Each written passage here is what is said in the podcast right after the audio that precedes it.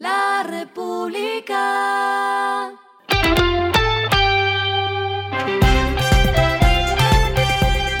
Al final de la jornada, esto es lo que debes saber sobre el comportamiento de los negocios, las finanzas y la economía. Las movidas de hoy fueron.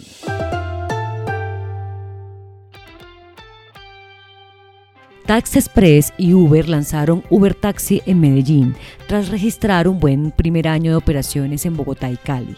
En este periodo, más de 6.000 conductores de taxi han generado hasta 30% más de ganancias semanales con la alianza, según informaron ambas compañías. La estimación es que los conductores de taxi de Medellín generen hasta 1.200.000 pesos adicionales en promedio cada semana con Uber Taxi.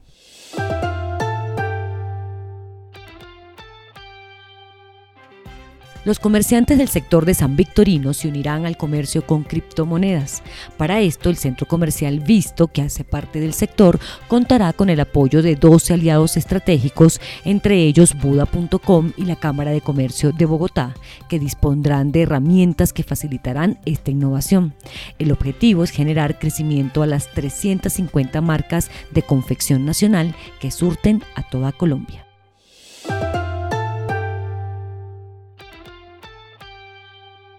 Cierro con un estudio que refleja la importancia de uno de los sectores empresariales más grandes del país. Barómetro Petrolero 2022 del Centro Nacional de Consultoría y Jaime Arteaga y Asociados reveló que 37% de los empresarios petroleros prevé que reducirá sus operaciones en el país en los próximos cinco años.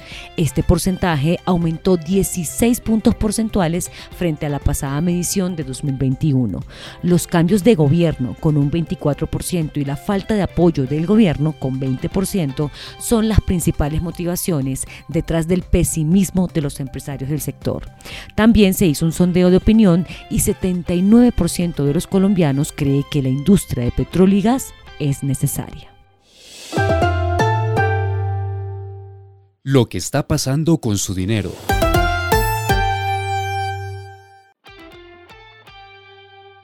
Con el propósito de que más personas accedan a créditos formales, nace la startup Baale la cual otorga microcréditos rotativos para que las personas puedan adquirir productos básicos en comercios afiliados.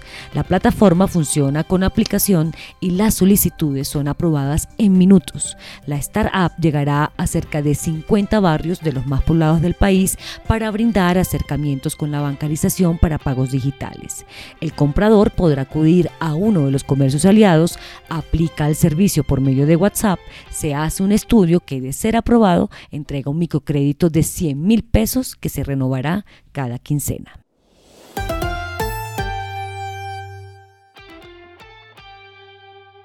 Los indicadores que debe tener en cuenta.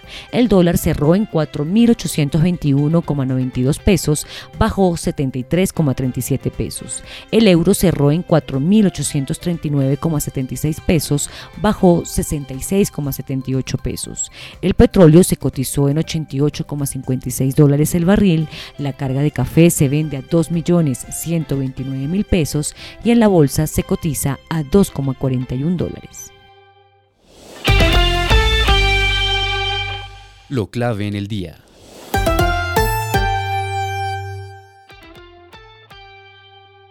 José Roberto Acosta, director de Crédito Público, afirmó que la decisión de suscribir nuevos contratos de exploración de hidrocarburos se estaría estudiando en la medida que los ingresos que estos representan serían importantes para el fisco en los próximos años. Acosta también agregó que la decisión obedecería a la importancia que los nuevos contratos tendrían en las cifras del marco fiscal de mediano plazo, lo que muestra la necesidad de mantener nueva exploración, dijo el ministro. El ministro de Hacienda dirá algo pronto y más contundente, agregó. A esta hora en el mundo. El primer ministro del Reino Unido, Rishi Sunak, destituyó a dos ministros del clima y decidió no asistir a la cumbre anual sobre el cambio climático de las Naciones Unidas el próximo mes, lo que genera dudas sobre su compromiso para luchar contra el calentamiento global. La República.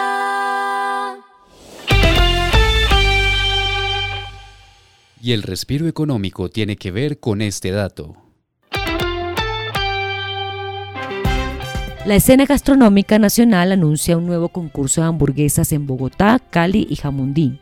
El Burger Festival arranca su cuarta versión desde este jueves hasta el próximo 6 de noviembre.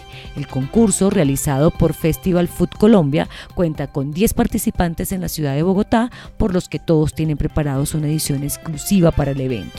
Todas las propuestas de autor por parte de las hamburgueserías pueden adquirirse por 15 mil pesos. Esto fue Regresando a casa con Vanessa Pérez.